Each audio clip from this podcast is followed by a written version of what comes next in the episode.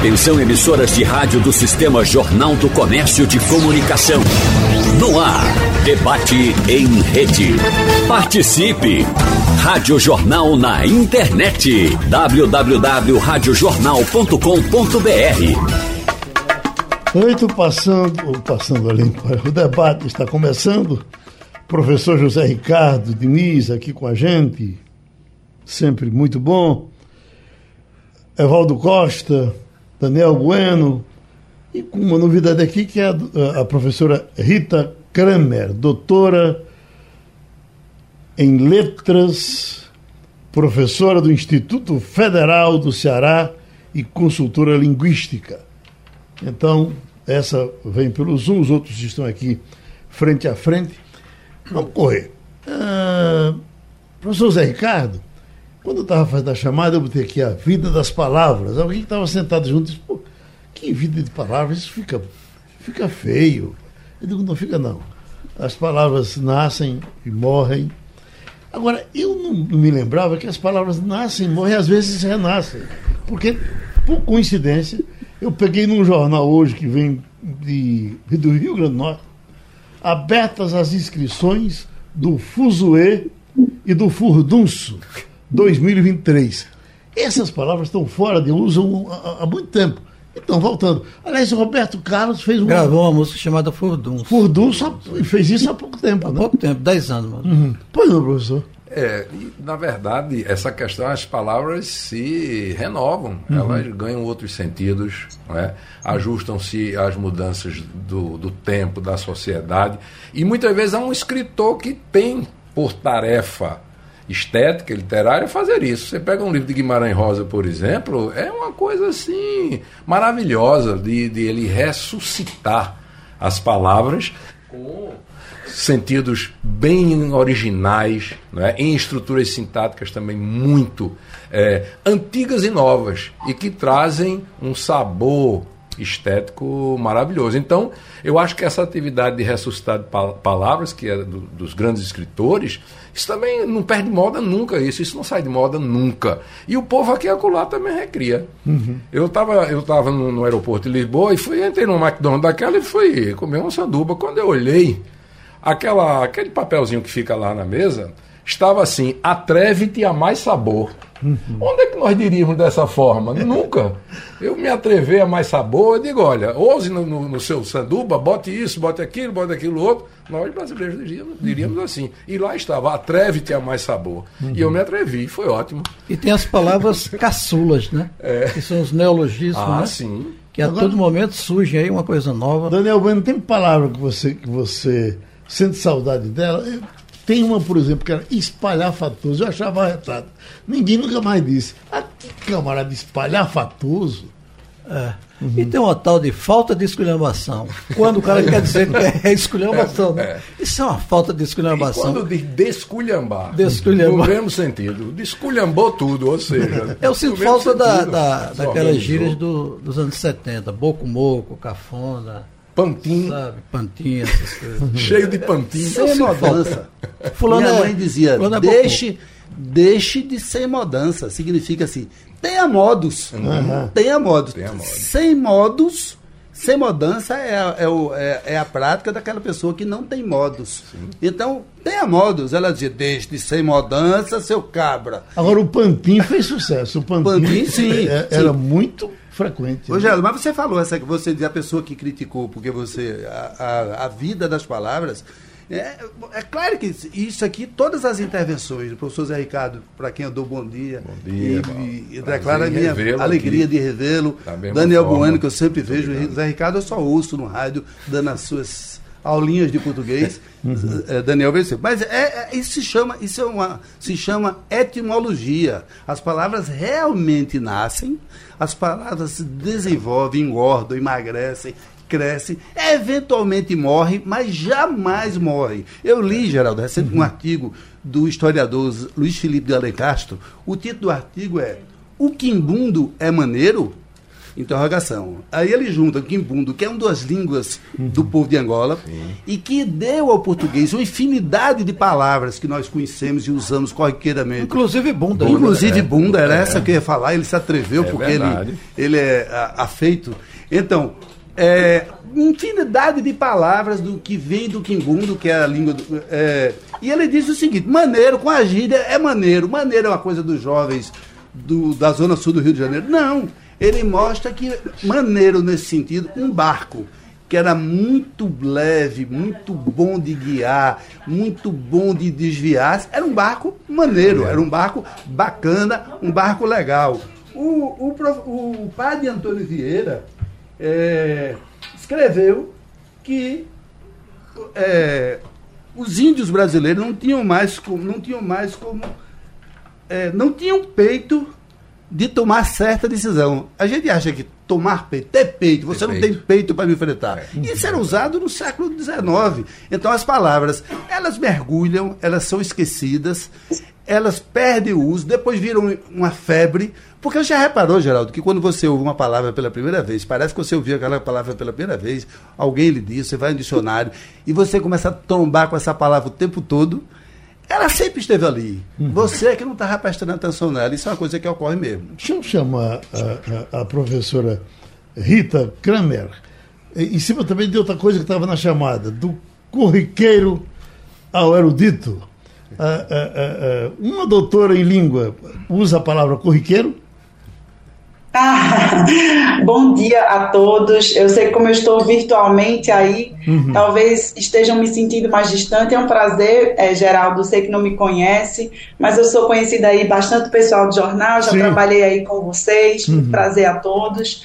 É, quero dar bom dia também aos ouvintes e, aos, e às ouvintes. Estou aqui no Ceará, mas sou pernambucana, viu, minha gente? Estou aí longe e como a gente está falando de corriqueiro e do erudito, é, o fato de eu ser doutora não necessariamente me coloca no lugar erudito diante dos outros falantes da língua portuguesa, não. Uhum. E falar do, do erudito como um lugar superior ao corriqueiro é algo mesmo que está no nosso imaginário.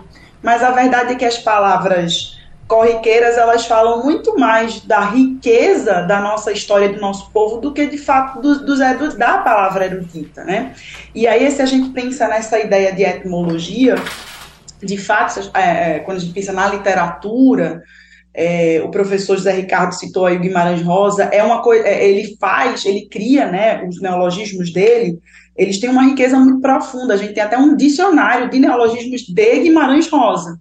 Mas aquilo representa um universo literário que ele criou, né? Representa um regionalismo muito é, do universo literário dele. É claro que uma hora ou outra aquilo vai falar um pouco da linguagem do povo, só que os neologismos, a linguagem corriqueira do povo, ela é tão rápida, dinâmica, ela é tão uh, autônoma que é muito difícil os dicionários conseguirem dar conta de registrar essa mudança na velocidade que ela acontece, na dinamicidade que ela acontece.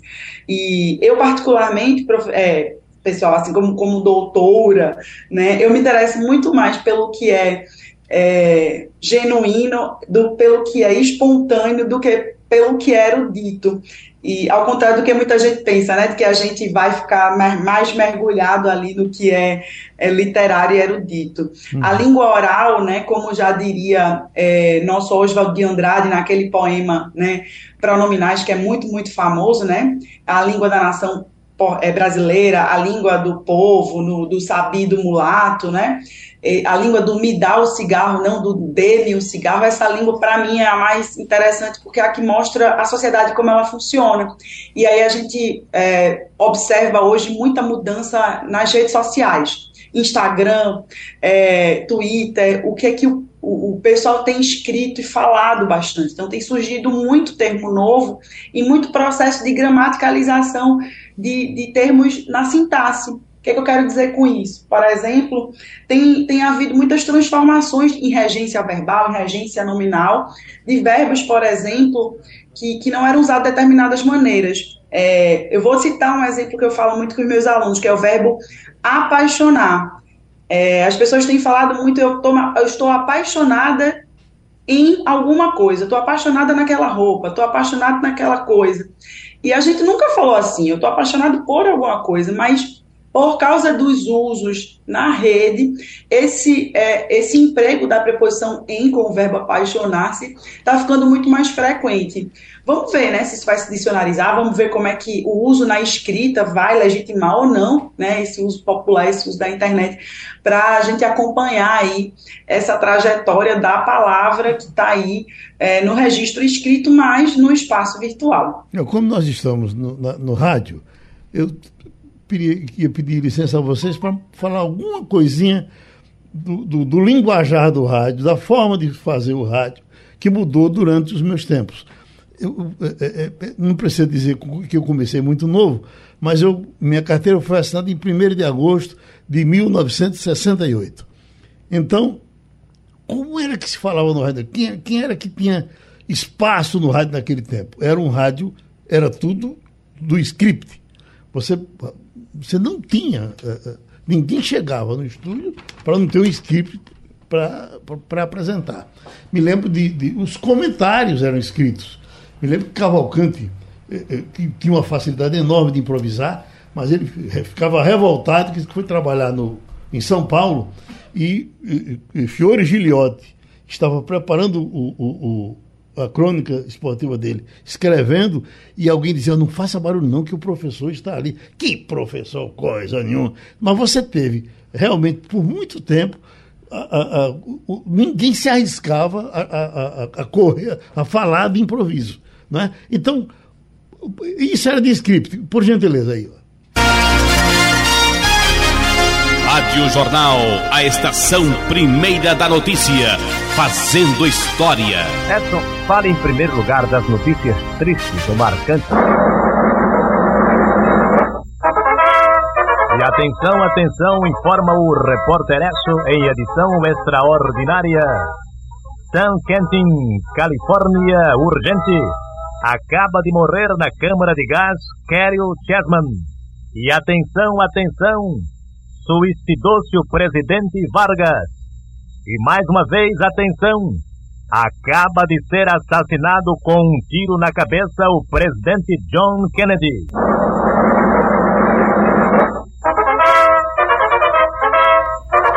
Rádio Jornal. Isso chega a arrepia. Isso é Edson de Almeida em grande forma.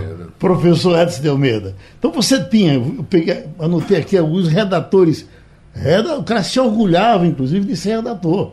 Ele não queria falar, não, ele queria escrever bem e, e ficava ouvindo como se fosse uma poesia que ele fez. Então, Hélio Tis, que foi da Rádio Globo, Guiarone, quem vai no, no, no Rádio Antigo, raramente não encontra alguma coisa de Guiarone. Dalton Ferreira, que era da Rádio Globo, era redator esportivo. As resenhas eram quase todas uh, uh, uh, redigidas. Aí depois, por conta da velocidade, né? Aí vieram os, os improvisadores inclusive os improvisadores longos. Você tinha, por exemplo, o comentário de Jota Soares, de futebol, ele durava mais de duas horas. É mais de duas horas. Aí você tinha Tavares Maciel, as coberturas que Tavares Maciel ia fazer, um, um 7 de setembro. E, agora, só que isso depois foi abominado. As pessoas jogam isso para lá porque aí surgiu, por exemplo, Mário Luiz, isso no livro de comunicação que eu estou fazendo com o Daniel Bueno, tem as palavras que ele dizia: comunicador fala pouco, quem fala muito é cascateiro. Se você, então, se você pode resolver alguma coisa com três palavras, não diga quatro palavras. Então, essa coisa, aí começaram a escantear os grandes faladores, podia Manzella se enquadrava nesse, nesse, nesse trecho aí, que era o grande mérito do camarada chegar, pegar o microfone e improvisar durante um. É, então isso caiu. E aí, bom, vamos falar, vamos dizer só o suficiente, porque me parece que isso agrada mais ao ouvinte. Por que foi que eu disse isso? Bom, Mas nós estamos tratando disso, inclusive, no livro que vem aí, que vem bem. Né? A gente todo dia pega uma briga com relação ao livro, ele não é, não é possível que ele não saia bom. Você, você tem que concluir sua parte. Mas é um livro muito interessante né, que está vindo por aí, Geraldo, porque a gente está ouvindo também grandes comunicadores, né, como Eli Correia, né, Paulo Barbosa, né, toda a experiência deles que eles têm no Rádio Paulista Carioca. Eu só queria dar um exemplo que está no nosso livro já. Eh, quando eu fui estagiar na Rádio Globo do Rio de Janeiro, foi exatamente na fase de eh, João Saldanha, estava deixando de ser, ele era jornalista, uhum. estava deixando de ser treinador para comentar na rádio, na rádio Globo. E aqueles comentários que em geral davam 10, 15 minutos, não, acabou isso. Você, o seu comentário, João, eu, eu vi a aula de Maurício, não pode passar de 3 minutos. Imagine.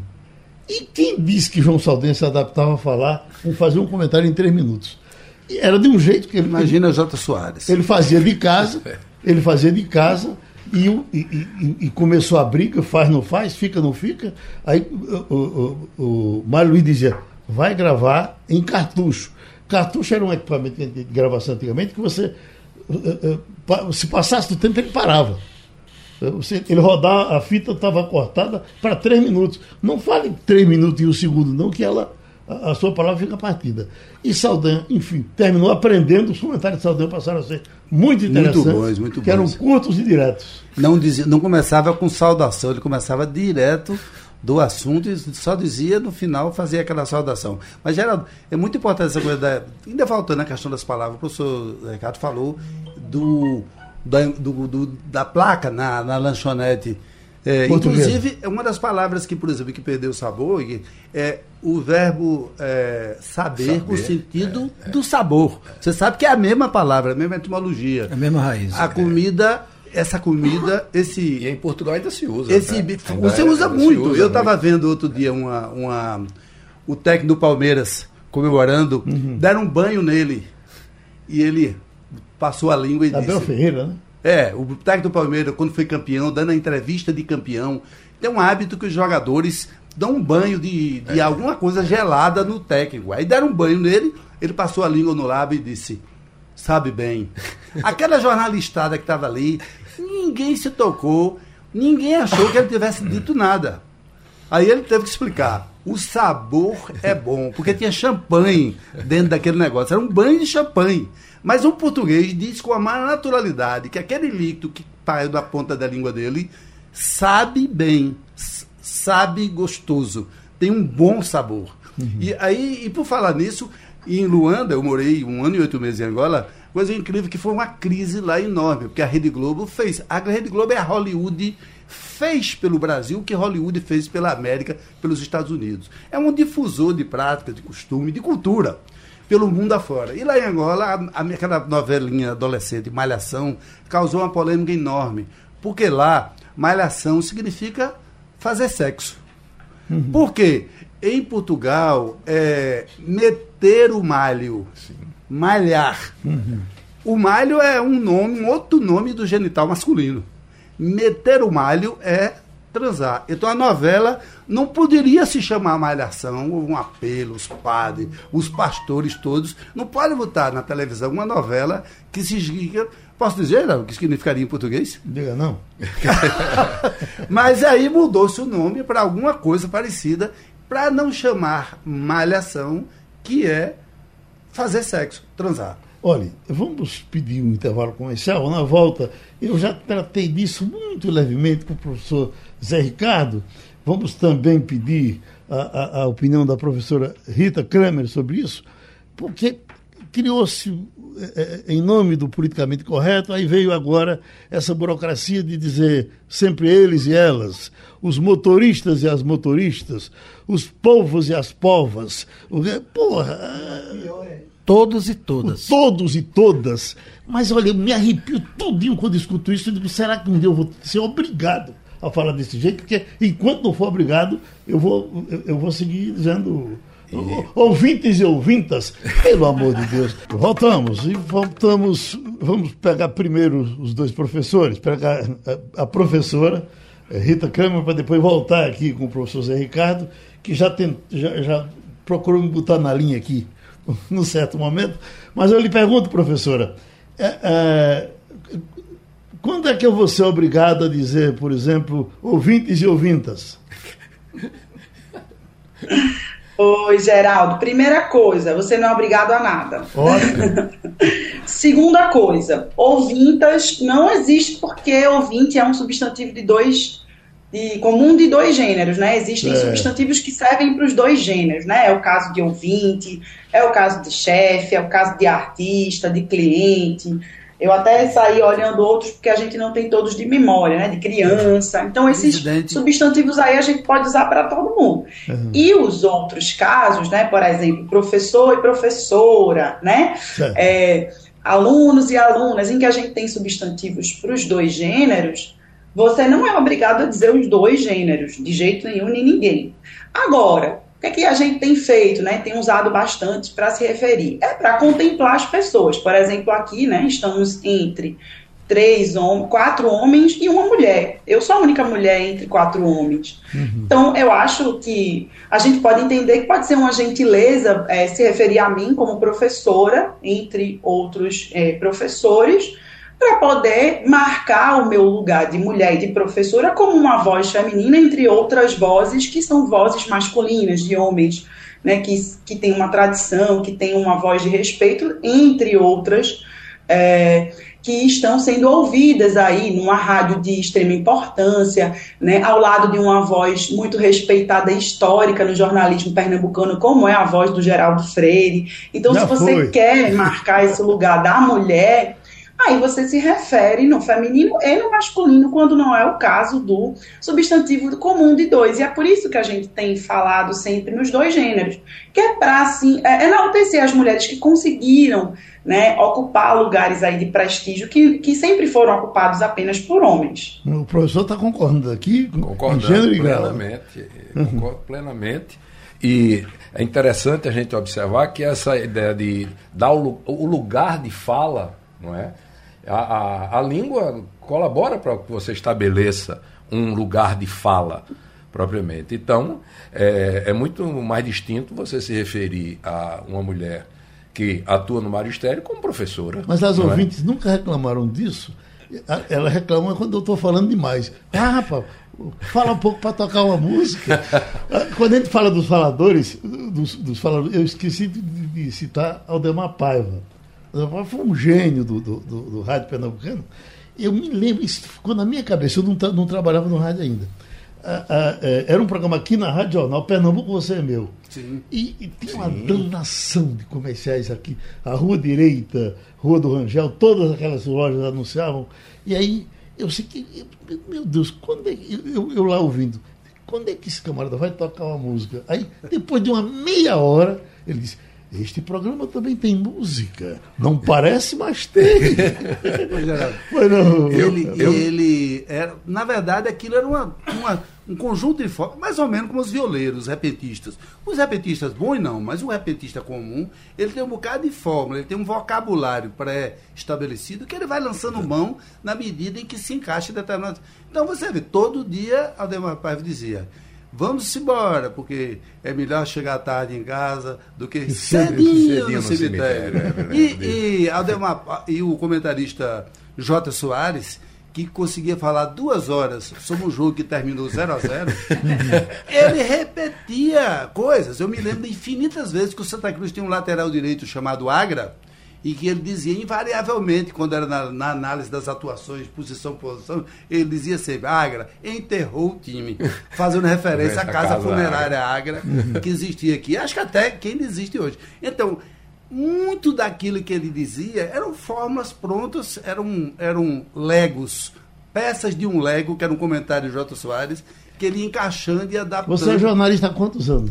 Sou jornalista desde o dia 13 de fevereiro de 1979. Até você parar de, de escrever no jornal e passar para livros e outras atividades, secretário, você botava assim: é, tal coisa aconteceu em Boa Viagem, não era isso? Isso, aconteceu, eu, eu sempre fui patrulhada para não dizer que, que aconteceu. Hum. Porque, na verdade, é, o evento foi organizado, foi realizado. Sim, sim. Mas, mas, você tá, em Boa Viagem estava terminado. Isso, né? isso. O, o, hoje, o pessoal aprendeu Boa Viagem, zona, zona Sul do Recife. Zona Sul do Recife. Meu Deus, quem é que não sabe que Boa Viagem é Zona Sul do Recife? Isso vê, Geraldo, por é. causa da escrita para fora do pra Recife. Para fora, mas para quem está falando quem aqui... Quem trabalhava no Sucursal era obrigado a escrever. No bairro do Boa Viagem, Zona Sul... Hum, é, litoral sul do Recife. Uhum. Porque tinha que dizer para quem estava lendo fora e que não conhecia. De fora, e isso. E, e aí ficou. Por exemplo, você vê de manhãzinha o cara diz no rádio aqui: o aeroporto dos Guararapes funciona normalmente. É, sem para pouso sem instrumento. O aeroporto dos Guararapes funciona normalmente desde que existe, porque aqui não tem neblina, não tem chuva, aqui não há nada que impeça o aeroporto dos Guararapes funcionar. Mas isso é uma fórmula pronta que funciona em Curitiba, em São Paulo, em Nova York, Sabe mas que, tô, que, aqui a gente repete. Eu estou com medo é do, do, Abre aspas. O rádio passou 200 anos, nunca usou isso. Mas agora, como o pessoal pega muita coisa que vem escrito pela internet, aí, e, e, e, o, e o cara novo, ele, ele acha aquilo lindo. Abre aspas. As aspas estão na sua voz, você faz ela. Então, não, já, mas, mas é quando ele, fa, ele, ele faz uma citação. citação. Ele é obrigado. Não, mas eu quero, o, o, o presidente o, Bolsonaro abre aspas. Poderia disse. ser, falou, o, pre o presidente, o presidente disse. Falou o quê? Mas, sim, mas aí. Pode ser. Aí você já muda a entonação. Exato. E você dá aí justamente. E quando você pega uma página inteira outro, que, tem quatro falas do cara, você fala. Você leva abre aspas e fecha quatro um vezes. Ponto. É, continuou, prosseguiu o presidente dizendo que. Sim. uhum. Pois não. É verdade. Mas eu, eu vejo também como essa questão identitária que foi colocada aí, do lugar de fala também, os bordões que são criados notadamente pelos comunicadores. Uhum. Né? Você sempre lembra um, um, ou outro comunicador a partir do bordão que ele criou. Sim. Não é? O Aldemar Paiva é um exemplo quando ele, essa questão de chegar, é melhor chegar tarde em casa do que cedo no cemitério. Eu ouvia isso garoto. E quando você falou aí, ó, veio a reminiscência, capá, me veio a ideia disso, me veio, que a minha avó não perdia. Porque o, o, o programa de, de, Aldemar. No jornal, na televisão, tem uma cara, a pessoa tem uma cara. No rádio tem um timbre, tem é. uma característico, é. mas para o ouvinte desatento, para saber que é Geraldo Freire, tem um, o bordão, é como se fosse assinaturas. É, assinatura. São é. Assinatura digitais, vocal. Impressões digitais daquela voz, porque a pessoa é. conhecia aqueles locutores todos. Eu e Geraldo somos meninos no interior, uhum. que fomos criados ouvindo rádio, e o rádio era então era para mim ficar identificando, conhecer um locutor da Rádio Sociedade da Bahia, da Rádio Tupi do, do Rio de São Paulo. Era difícil no meio de tanto locutor do Recife e tal. Então eles, eles tinham necessidade de criar bordões para que as pessoas, os ouvintes, soubessem que era ele ali. Agora, a professora, ela é, é a senhora está dando aula no Ceará, é, professora? É, sou. Passei no concurso aqui de Ceará e estou agora quase cearense no vocabulário, viu? Certo, então a senhora é pernambucana, não é? Sou, pernambucana recifense. Porque, por exemplo, quando você vai para é, é, Exu, a gente aqui chama Exu, mas o Ceará, é, como é, o Exu como é muito ligado ao Ceará, o pessoal de Exu chama Exu. Exu. Entendeu? Como é que a senhora está tá vivendo aí sem, sem, fechar o, sem fechar o E? Olha, Geraldo, e aí é uma coisa interessante, né? Porque a gente fala do, dos estados como se eles fossem monolitos linguísticos, né? uhum. né? Como se fosse uma coisa só. Pernambuco se fala de um jeito, no Ceará se fala de um jeito, mas cada cidade, né, tem a sua identidade e aí dentro das regiões a gente tem identidades linguísticas diferentes. É o que a gente chama de dialeto, uhum. né? E aí eu tô particularmente no sertão dos de Crateús, que é perto do Piauí, aqui no Ceará. Então imagine que eu já estou num dialeto bem diferente do que é falado em, em, em Exu. Quando eu cheguei aqui, as pessoas achavam que eu era do Crato, por uhum. causa do nosso ti e di, né? É esse ti, o T e o D palatalizado que a gente tem no, em Recife, né? O ti e di. Uhum. Porque lá, né, no sul do Ceará, eles falam também esse ti e di. E aqui é o ti e di. Uhum. Né? Eles falam o TID. Agora, uma expressão que eu tô amando, que eu tô usando muito, muito, muito, é o valha. valha. Vocês conhecem essa interjeição valha, né? Que o pessoal uhum. faz valha, uhum. valha, Deus. A gente e o valha, você, você pode usar para qualquer emoção, para uma emoção positiva ou negativa. E dependendo da entonação e do prolongamento da palavra, você vai usá-la é, com mais força ou menos força. Então você pode usar para aprovação, para uma surpresa, para um afeto. Eu estou amando, eu amo demais essa palavra. A professora, a, senhora, a, senhora, a senhora inclusive disse, a senhora falou aí Pernambuco.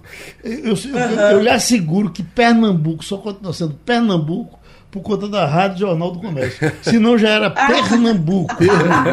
o fato da gente ser Pernambuco falando para o mundo. Ô, Geraldo, ou, pois não. eu queria perguntar à professora sobre aquela, aquele vocabulário macho. Macho é excelente. Macho é, tem macho é todas as regiões. Lá do sertão do Crateús se diz, ô macho, ou só é em Fortaleza. Uhum é mais em Fortaleza. Aqui usam menos, mas usam. Macho e mulher. Mulher, e tem um prolongamento do, do, da última vogal. Mulher. Então, assim, a gente, para se adaptar, para você passar desapercebido num local, você tem que usar essas expressões assim, mas eles percebem, não tem jeito, percebem logo que eu sou pernambucana, não estou conseguindo ainda é, me, me camuflar entre os locais, mas estou tentando. Você sabe que dos, a, a gente uh, procurava saber dos governadores, quem chamava Pernambuco e quem chamava Pernambuco. Pernambuco. Só tinha um, Cid Sampaio. Cid Sampaio, pernambucano. Per, pernambucano. Pernambucano. Pernambucano. Pernambucano. Parece que ele tem uma formação, ele tem uma formação carioca. Carioca, parece, né? Era, é, todos Mas, olha, os políticos a, a, é, brasileiros. Até o mais novo, Eduardo, é, é, era Pernambuco aberto, né? É. A Raiz era Pernambuco, Jabas Pernambuco a exceção era doutor Cid. Doutor Cid. Disse, Pernambucano. Per, Pernambucano. Pernambucanos. E o S chiado. Pernambucanos. Daniel Bueno, Petrolina é Petrolina ou Petrolina?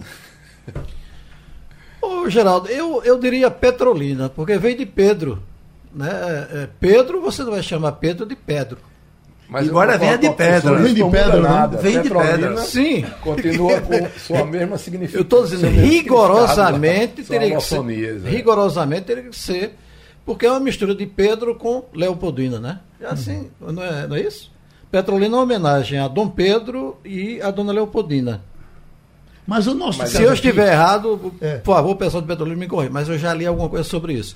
Então, se eu for seguir é, rigorosamente da origem da palavra, a homenagem, digamos assim, que é de Pedro e Leopoldina, então eu vou dizer Petrolina. Mas para você seguir o Pernambuqueiro, você né? diria Petrolina. Ô, Geraldo. Eu, eu, eu, eu, raramente escuto alguém dizendo Petrolina. Mas isso não altera, isso não altera o plano do significado. Não, o significado, não, você tem essas uhum. alterações Lá no, Antigamente, eu, quando eu trabalhava na sucursal do Estadão são mais aqui... Sotaques, são mais é, identitárias. Quando eu trabalhava na sucursal do Estadão, a gente mandava boletins para a Rádio Eldorado de São Paulo. Uhum.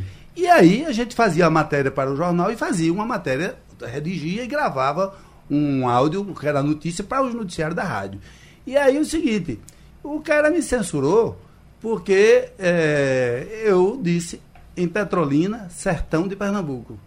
Ele queria que eu dissesse uhum. em Petrolina, sertão de Pernambuco. Sertão. Sertão de Pernambuco. mas são babacas. Mas, não, mas escute, veja só, vamos colocar as coisas no tempo. Gabriel, Gabriel, vamos colocar as coisas no tempo. É o seguinte, ele disse o seguinte, a explicação dele. Olha, essa é uma rádio de São Paulo nós queremos que o, que o ouvinte não ache, não, não tenha uma estranheza Oxi. diante de um sotaque regional. É uma babaquice. Óbvio que é uma babaquice. Claro que ele deveria, inclusive, valorizar o sotaque, do ponto de vista estratégico, que era interessante mostrar que a rádio tinha um longo alcance, que ouvia o Brasil inteiro, ouvia vozes de diferentes lugares de fala, diferentes pontos territoriais, diferentes inflexões né, de sotaque. Mas era isso. Boris Casoy tinha uma, uma, é, é, uma coisa muito importante. Quando, quando um repórter é, aparecia, um repórter do Nordeste aparecia, falando com todo o seu sotaque, ele dizia, que sotaque bonito esse. Meus parabéns. Ele andou se lascando eu, com, eu, com uma brincadeira que fez com um gari da Paraíba. Foi, você lembra? Foi. Você vê que sotaque. Chegou a ser processado e perdeu a causa. Porque ele disse que o, o, Imagina, o Gari tendo opinião, coisa mais ou menos desse jeito. É, mas, e sotaque é uma Isso. coisa, é uma denúncia, veja, de ponto de vista. Porque para sotaque é o outro que tem. Se você, então, como ele está no lugar de poder, ele é o cara que é o âncora do telejornal, você tem sotaque. Mas na verdade, todos temos sotaque. Ele também tem o sotaque paulistano meu. Uhum. Então, todos temos sotaque, todos temos falares que Evaldo, são locais. Me permita, Evaldo, por gentileza, para não passar em branco aqui, porque eu separei também nomes de grandes redatores do rádio de Pernambuco. Eu disse os de São Paulo e Rio, mas o, o, o rádio de Pernambuco tinha J. Austrigésimo, pai de, de, de, de Zé Mário, grande redator de rádio. Osório Romero. Redigiu tudo, Osório Romero, Clóvis Neves, que escrevia novela Leão também. Penteado. José Leal, irmão do Geraldo Leal, foi chefe da Padrão de Esportes e Notícias da Rádio Olinda. Cleto Beltrão, Cleto irmão, Beltrão, inclusive, de Walter do Albert e do árbitro. Uh, depois aí passaram, a, a, a, por economia, passaram a usar os locutores como redatores, que é praticamente o que acontece hoje. Mas o primeiro que eu via redigir e falar era Gilberto Carvalho. Né? Que na verdade Carvalho. se chamava Roberto Carvalho e mudou o nome artístico para Gilberto Carvalho, imagine. Era Roberto mudou para Gilberto? O nome dele era Roberto de Carvalho. Uhum. Mas quando ele começou, o nome Roberto não era tão prestígio, porque não existia ainda Roberto Carlos. Era mais popular de atores famosos americanos chamados Gilberto, Gilberto. Aí ele assinava, o nome artístico dele era Gilberto Carvalho. Deixa o eu pedir mundo em suas mãos. É, mas professora Rita Kramer, o que é viver fora, de, fora do Recife? acredita que quando eu vou para qualquer lugar, qualquer lugar, numa, longe de, quando eu chego na Ceasa, eu já começo a sentir saudade. bom, hoje se comunica tudo com mais facilidade, a senhora tem o telefone na sua mão o tempo todo, mas a senhora está em Juazeiro agora, é? Não, estou em Crateus. Crateus. Ah, Crateus. Tem Crato e Crateus, né? Exatamente. As pessoas confundem Crateus com acento lá no U final. Uhum. O que se dizia do, do, do, do, povo do Crato é que era um povo diferente do Ceará. O povo do Crato é um povo mais intelectualizado, o, o Juazeiro é banda voou, o Crato era, era, era, era, a cidade dos ricos dessa região. Hoje o rico é o Juazeiro, o Crato uh, uh, afundou. Tem mais ou menos isso, não é, professora?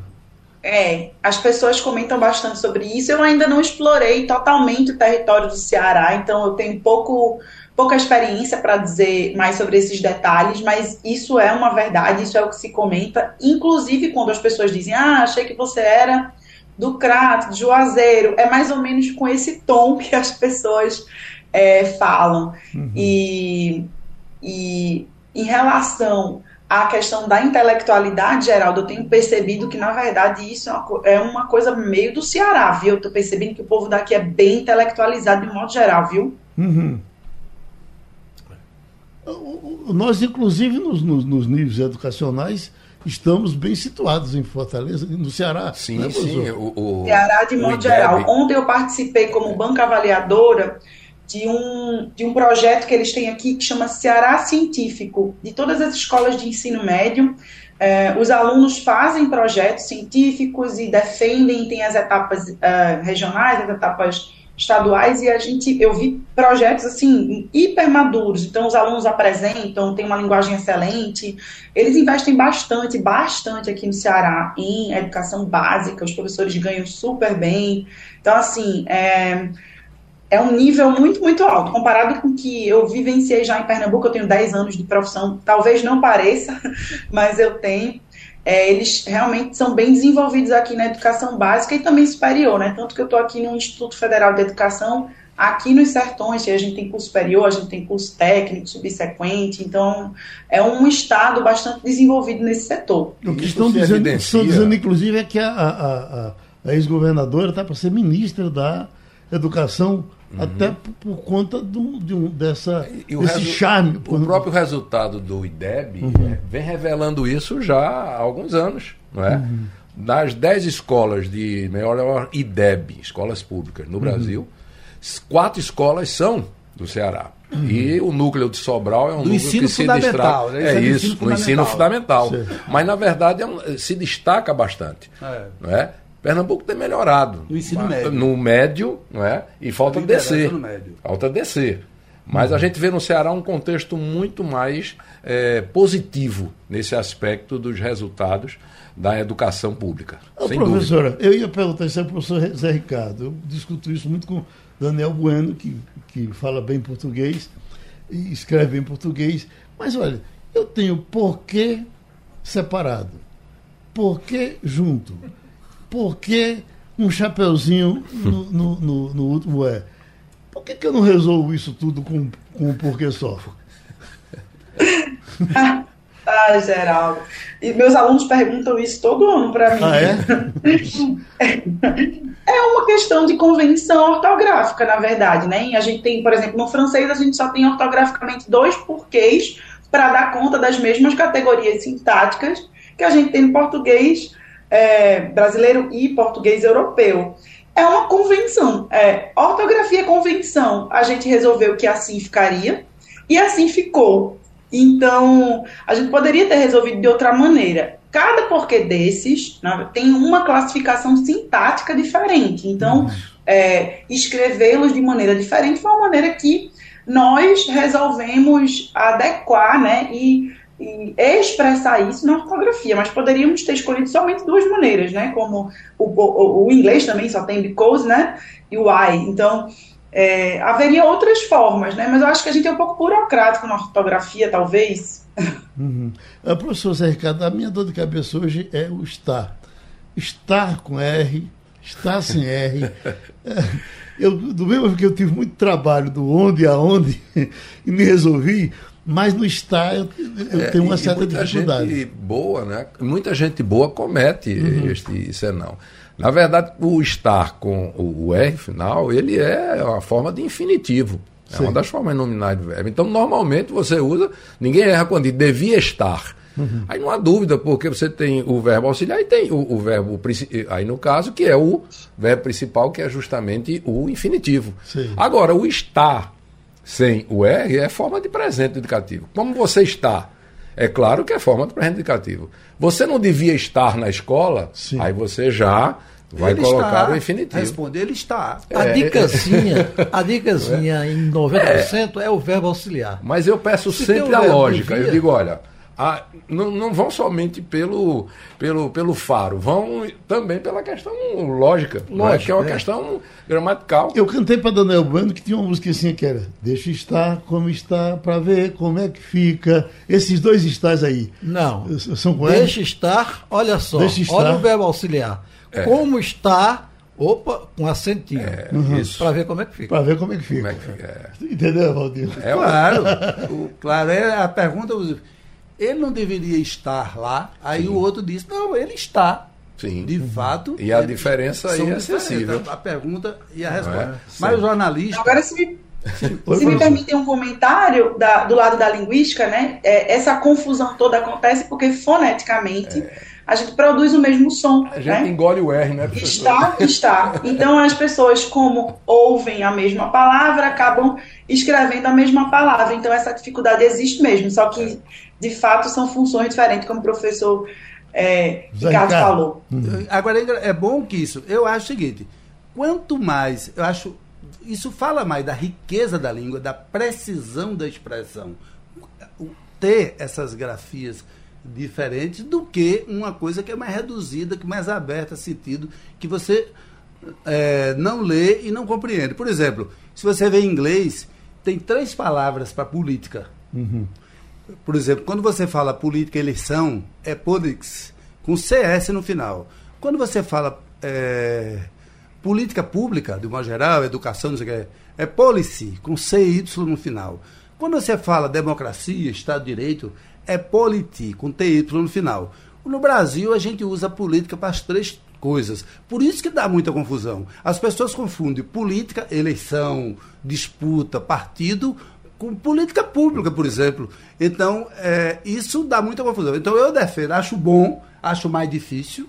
É mais difícil para aprender e para praticar a língua correta, mas é muito melhor no sentido da riqueza é, é, da precisão no uso da língua para dizer realmente o que você quer dizer. Quando você falar política, por exemplo, você falar que tipo de política você está falando, porque o uso inadequado dessas palavras só dá confusão e só dá coisas agora, professor, não corretas. Eu estou bregando um pouco aqui, mas eu quero lhe dizer, agora falando muito sério, hum? que eu tenho uma profunda admiração por quem fala português bem. O professor Zé Ricardo, eu já disse a ele, na outra encarnação eu vou voltar mulher e eu vou casar com ele. Porque Porque o professor Zé Ricardo, ele é bonito falando, ele, ele, ele, ele tem voz bonita, expressão com, com, com, as mãos. Eu sou fã do professor Zé Ricardo. Então, e de mim, Geraldo? Você não, não eu gosto de você, mas para casar não, para casar eu vou casar com ele. Então a senhora, que já é uma moça bonita, fica mais bonita falando português bem falado. Isso é muito interessante. Valha! Agora é meu momento que eu vou usar o Valha. É, momento cearense, né, professora? Valha, Geraldo, eu não, tinha, eu não tava nem pronta, nem com roupa adequada para receber este elogio. eu agradeço. Eu, tava, eu, eu, eu, viajei semana, o mês passado, sei lá, o ano passado, parece, com o Daniel Bueno. Fomos em São Paulo e Rio. Uma coisa que eu achava interessante, eu até chamei a atenção dele. Eu, por exemplo, eu, eu, eu agradecia a uma moça qualquer pessoa que eu dizia, olha, muito obrigado. Imagina. Imagina. É, imagina. Imagina. Pô, por que, que essa mulher não diz de nada? É assim que se diz no meu sertão. Mas. É, é, é, é paulistano isso, né? É bem paulistano, né? Carioca assim, também. Carioca também. Imagina. Ele quer dizer o seguinte: não, isso é, é nada. Exato. Uma besteira dessa. É. Né? Imagina, imagina. É, eu, eu acho que eu não sei, é, às vezes a nossa percepção de que falar um português bonito, né, falar o português mais próximo possível da escrita. É, tem um, um, professor que ele infelizmente já faleceu, o professor Luiz Antônio Marcuski, ele é um professor muito conhecido, ele era da UFPE, e ele tem um livro muito, muito bom, importante, que se chama Da Fala para a Escrita. Nesse livro, ele vai discutir como a gente criou um ideal de que a língua bonita, a língua boa é a língua que a gente escreve e a língua errada é a língua que a gente fala. E, e que o quanto mais próximo nós estamos da escrita é o que estamos bem, e quanto mais próximo estamos da fala, estamos mal. Mas só que ele mostra que, na verdade, existe um, existem nuances. É como se existisse uma grande zona cinza e que gêneros textuais falados e escritos circulam aí no que eles chamam de contínuo dos gêneros textuais falados e escritos. Então, vou dar só um exemplo. A gente tem uma conferência acadêmica. Ele vai dizer que essa conferência acadêmica é um gênero textual muito mais próximo da escrita do que da fala. O geral estava falando que na, no rádio, né, antigamente, os textos eram muito mais formais, mais literários, mais longos. Isso quer dizer que o gênero oral do rádio, antigamente, era muito mais próximo da escrita do que da fala. Por quê? Porque características da fala são a espontaneidade, a variação, a entonação, as pausas, né? inclusive uh, o erro, né, que a gente considera as variações e tal. Então, uh, eu penso, na minha opinião, tá, de, de professora de linguística, é que a língua bonita é a língua que é, é, é autoral é a língua que parece que, que mostra que a pessoa é quem ela é, que mostra de onde ela veio, que mostra o quanto ela leu, que mostra o repertório daquela pessoa e também é, o quanto ela consegue circular bem entre a fala e a escrita. Não sei se faz sentido isso para vocês. Quando o candidato a vereador chega aqui e diz o Recife, eu digo que esse cara não conhece o Recife.